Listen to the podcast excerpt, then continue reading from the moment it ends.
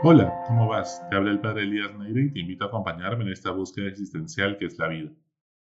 ¿Es posible amar en un mundo donde todos van tan deprisa? ¿Es posible acoger a alguien en un mundo con tanta desconfianza en el otro? ¿Es posible pensar en el otro en un mundo tan narcisista? ¿Es posible dialogar con empatía en una sociedad tan polarizada? ¿Es posible amar en una sociedad donde la cantidad de abusos y violaciones a menores de edad va en aumento? Se puede seguir teniendo esperanza en el ser humano en medio de una ciudad donde hay solo dos leyes. Sálvese quien pueda y no es mi problema. Se puede seguir creyendo en el amor o es demasiado utópico. Una pareja puede creer que el amor es para siempre cuando todo parece pues tener fecha de caducidad. Vale la pena amar a alguien que no es de tu propia tribu, de tu propio club, que no piensa como nosotros, que no es de tu propia religión. Es más, es posible amar a, los enemigos que nos pide Jesús en el Evangelio, a quienes hablan mal de uno. ¿Es posible amarlos? Sin duda, veinte siglos después, el amor que propone Jesucristo sigue siendo revolucionario. 21 siglos después, pues también sigue siendo revolucionario y lo será los próximos siglos. Es totalmente disruptivo. Jesús no nos propone amar solo a nuestra familia, a nuestros amigos, a los que profesan nuestra propia religión y piensan siempre como nosotros. Pues sin duda, eso también lo hacen los terroristas y narcotraficantes. Lo que Jesús propone es un amor universal. Amar a todos, buenos y malos, amigos y enemigos, ricos y pobres. A la mujer violada y también a los violadores.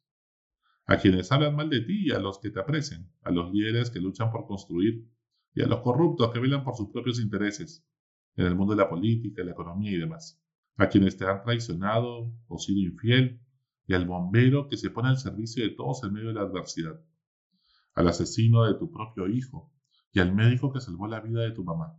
Amar así no es razonable, pero tampoco es una utopía, no es humano, es amar como Dios. ¿Te atreves a ser parte de esta revolución? En la época de Jesús, los judíos le preguntaban constantemente, ¿a quién tenemos que amar? ¿Quién es mi prójimo, mi próximo, para cumplir la ley? Es curioso, pues la ley nos obliga, pero el amor nunca puede ser una obligación, sino que nace de un experimentarse amado, agradecido por amor no merecido, de experimentar la gracia de Dios, y por eso somos plenamente libres. Y es que hay dos grandes motores en la historia de la humanidad, en la historia de cada persona, realmente el miedo y el amor. ¿Qué te mueve a ti? Cuando tenemos miedo, escuchamos a los populistas que nos señalan a un enemigo externo común que conspira contra nosotros. Nos hace defender nuestros propios intereses. Mueve las fibras más básicas del ser humano para unirnos superficialmente por supervivencia ante el enemigo común que nos amenaza. Nos hace encerrarnos en nosotros mismos con los nuestros, en nuestro mundito reducido y conocido. La otra fuerza que mueve el mundo es el amor, que nos hace ir más allá, trascender para amar al extraño, empatizar con el desconocido, valorar la diversidad, incluir a quien es distinto, escuchar sin miedo a quien piensa diferente, amar incluso al enemigo y buscar su bien y no por eso dejar de buscar justicia, pero sin venganza, sin rencor, por su propio bien y el de todos. ¿Y a ti qué te mueve?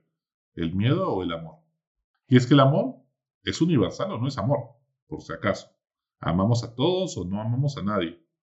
No significa que amemos a todos con la misma intensidad. Nos hemos olvidado de la revolucionario que es decir que Dios es amor. Dios se hace frágil por amor. Dios te ama tanto que tu oración con un poquito de fe se vuelve su debilidad. Lo hace vulnerable, porque Él así ha querido.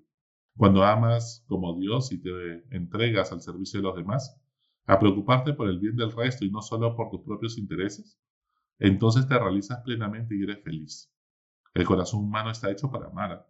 Si no amas ni se experimenta amado, pues sus defensas bajan, somatizas, te enfermas de todo, te deprimes y caes en un vacío existencial que lo tienes siempre insatisfecho a uno, así no tenga problemas evidentes ni condiciones de bienestar.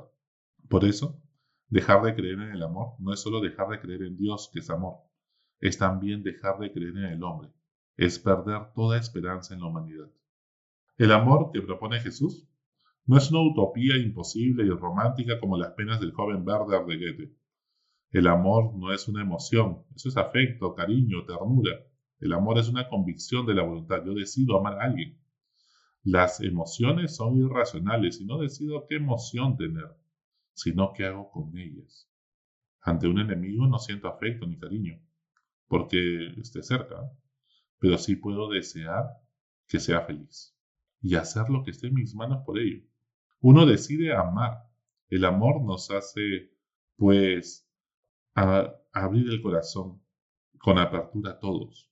El amor no nos hace olvidar el daño que nos ha causado nuestro enemigo, ni lograr que cese el dolor que nos genera de inmediato, pero sí es capaz de evitar que nos convirtamos en alguien igual o peor que el agresor. Pues cuando esto sucede hemos fracasado, hemos perdido esta libertad interior, nos han vencido, nos ha podrido por dentro generando resentimiento. El amor de Jesús no se opone a la justicia, ni la deja de exigir, no por venganza, sino para reparar el daño causado. Y entonces, ¿en qué consiste el amor? El amor implica seis características con las cuales tenemos que evaluarnos constantemente cómo está nuestro corazón. La primera es que el amor es gratis. No espera nada a cambio, ni siquiera un aplauso o reconocimiento, ni genera pues una dependencia. El amor, en segundo lugar, es libre. Nunca el amor es una obligación externa, no genera dependencias emocionales, ni envidias, ni cadenas de rencor que nos aten. En tercer lugar, el amor implica compromiso. El amor puede cambiar, pero es siempre permanente, está allí. El amor implica que yo me comprometo y quiero amarte toda la vida. Si no, entonces no es amor. En cuarto lugar, el amor implica sacrificarse por quienes amamos, no de una manera masoquista o enfermiza, sino que se trata de que deseamos tanto que la otra persona sea feliz, que puedo disminuir mis propios caprichos o intereses individuales para que el amado sea feliz. Obviamente es recíproco y por eso también esperamos que la otra persona también esté dispuesta a sacrificarse cuando es una relación de pareja o de amistad. En quinto lugar, el amor eleva la autoestima de las personas que se experimentan amadas cuando te sientes amado, te llenas de alegría, de gratitud y despierta en ti una gran generosidad de hacer lo mismo por otros. Y en sexto lugar, el amor es universal. O se ama a todos o no se ama a nadie. No podemos amar a nadie si primero nos amamos al mismo amor y Dios es amor. El amor no se trata pues de victimizarse, queriendo ser el centro de atención y preocupación de todos los que nos rodean. Tampoco es generar una dependencia tóxica, dejándome manipular y yendo contra mi propia dignidad. Una sana espiritualidad tiene que llevarnos a saber amar gratuita y libremente. Por ello, el abuso de conciencia, de poder psicológico, sexual, es lo más deplorable que puede alguien cometer aprovechándose de Dios. Si bien se han dado pasos, aún nos falta mucho por hacer en la Iglesia para desarrollar una sana espiritualidad que evite el clericalismo y el machismo, que es el caldo de cultivo de todo tipo de abuso. Tenemos que generar una cultura mucho más sana a nivel eclesial con ayuda de la sinodalidad que nos propone el Papa Francisco.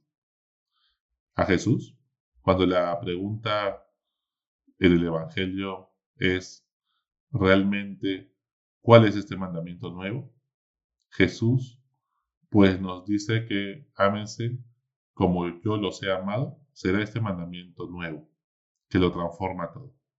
Antes ya había dicho que amar a Dios sobre todas las cosas y el prójimo como a ti mismo era la síntesis de todo lo anterior. Pero amar como Dios eh, va mucho más allá. Amense como yo los he amado. ¿Te atreves tú a amar como Dios? ¿A dar la vida por los amigos y buscar el bien de tus enemigos? Esto solo se puede con la ayuda de Dios.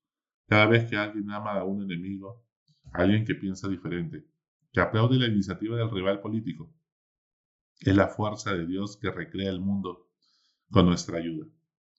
Sea de la religión que sea, del partido que sea, o incluso, pues, vaya en contra de nuestras aspiraciones y opiniones. Al final, no seremos juzgados por lo que creemos, sino por cuánto has amado, pues la fe tiene que manifestarse en obras concretas de amor.